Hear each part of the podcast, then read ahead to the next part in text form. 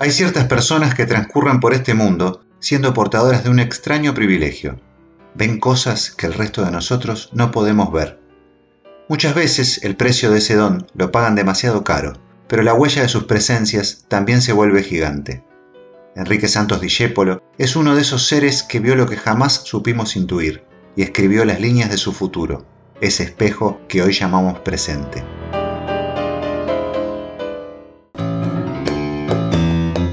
Somos Gabo Merlino y Vanina Tallini. Esto es Historias de Tango.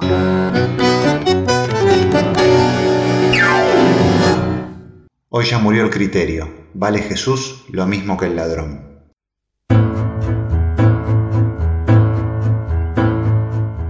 Fue esa noche de 1926 en la que los espectadores en el Teatro Apolo de Buenos Aires asistieron a una revelación. Las palabras que salían de la boca de Tita Merelo estaban abriendo una ventana al futuro. Nadie, sin embargo, en la sala lo supo ver. El tango de Enrique Santos Discépolo fue abucheado, insultado, injuriado. Discépolo estrenaba Que Bachaché, la segunda obra musical de su corta carrera, pero también estrenaba una forma de escribir y de ver al mundo, una forma que sería imitada por todos los que lo siguieron. Nacía la filosofía profunda, el escepticismo en la poesía popular, que era lo mismo que decir la cruda verdad. La gente no pudo aguantarlo y el poeta triste sintió, según sus propias palabras, que había comenzado a temblar la tierra.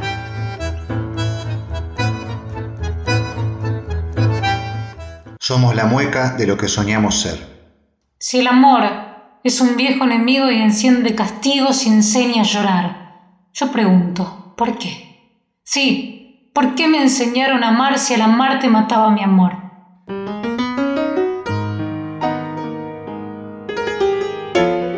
¿Desde cuándo a un tipo se le ocurría hablar en un tango o en una canción de la traición de Dios, del sinsentido de la vida, del amor como un acto irracional, como una dulce tortura de la que no se puede escapar?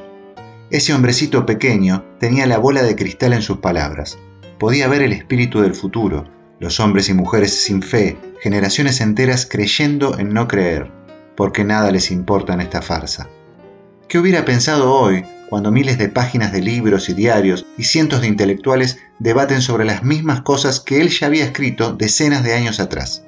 Quizás que es todo tan absurdo o tan genial como morir de tristeza, como justamente le pasó a él, junto a un cigarrillo y una cena de apio y whisky en el lecho final.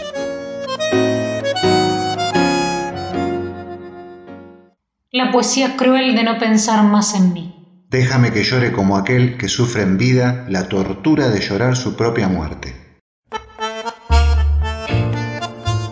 En 1925 se estrenaba El Organito, pieza teatral del joven de 24 años, Enrique Discépolo, realizada junto a su hermano Armando. El gran escritor y crítico, David Viñas, dijo años después desde ese momento el lunfardo no solo será el lenguaje secreto y el idioma de los rincones, sino el síntoma de la rebelión contra la inercia de los adaptados. Durante un cuarto de siglo más, Discépolo sería uno de los grandes referentes de la cultura de un continente entero.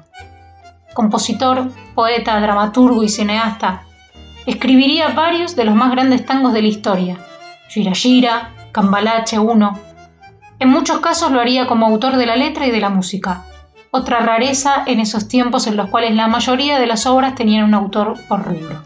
Y describiría como nadie antes y después la injusticia desgarradora del tejido social del que todos formamos parte y nadie puede escapar. Verás que todo es mentira, verás que nada es amor, que al mundo nada le importa. Oigo a mi madre aún, la oigo engañándome porque la vida me negó las esperanzas que en la cuna me cantó.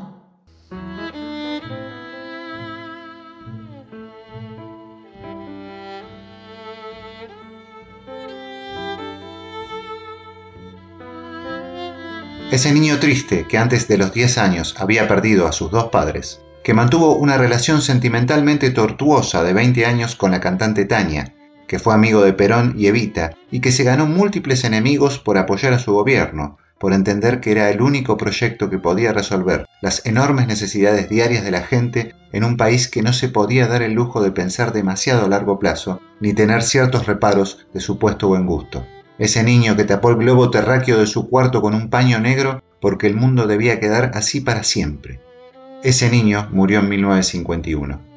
Su amargura pesaba solo 37 kilos.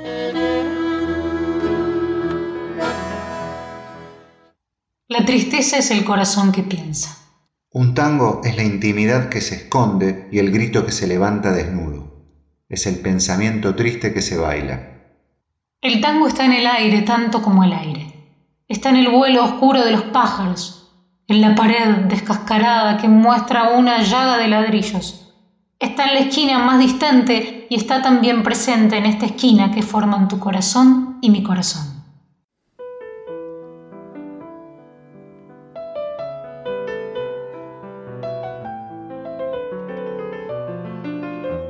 ¿En qué tiempo estarás ahora llorando tus muecas de lo que soñaste ser? ¿A cuántas lunas ya le habrás cantado la traición de Dios?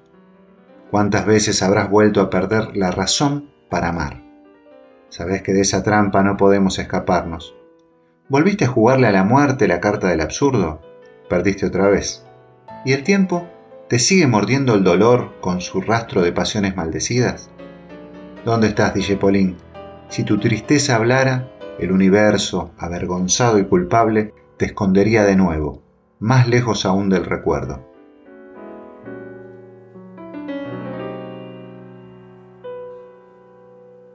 No puedo ser más vil, ni puedo ser mejor, vencido por tu hechizo que trastorna mi deber.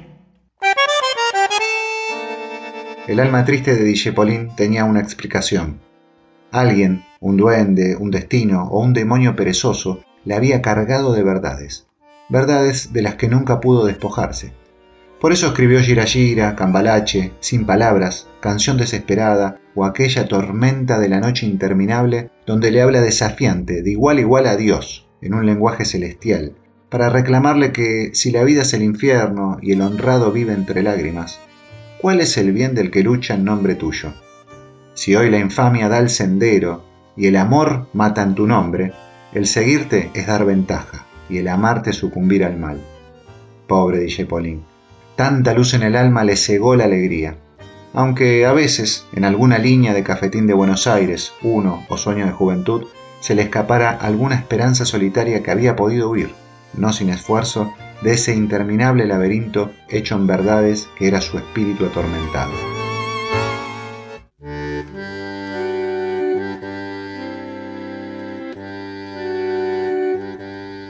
Sufres porque me aleja la fe de un mañana que busco afanosa tan solo por ti. Y es un collar de estrellas que tibio desgranan tus ojos hermosos llorándome así.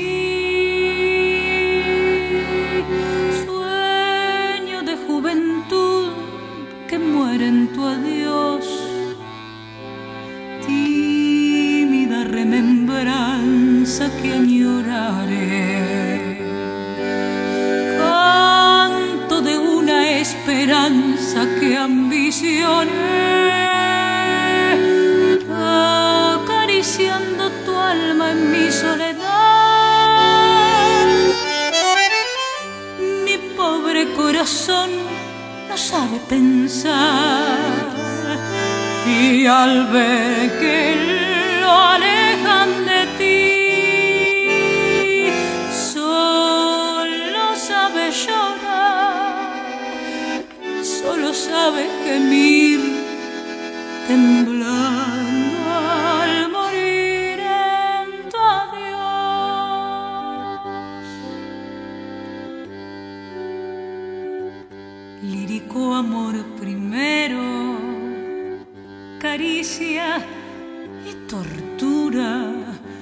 castigo y dulzura de mi amanecer. Yo acunaré en mi canto tu inmensa ternura, buscando en mi cielo tu imagen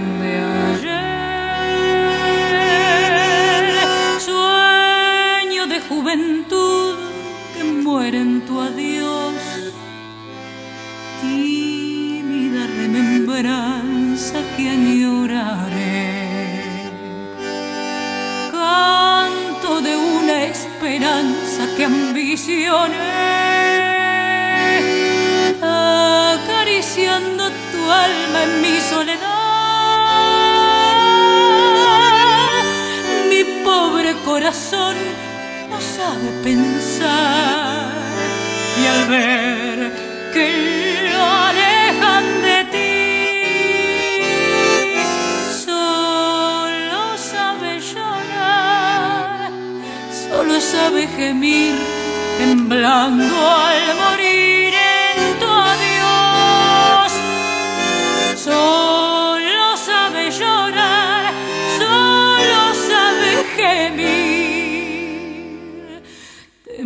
now.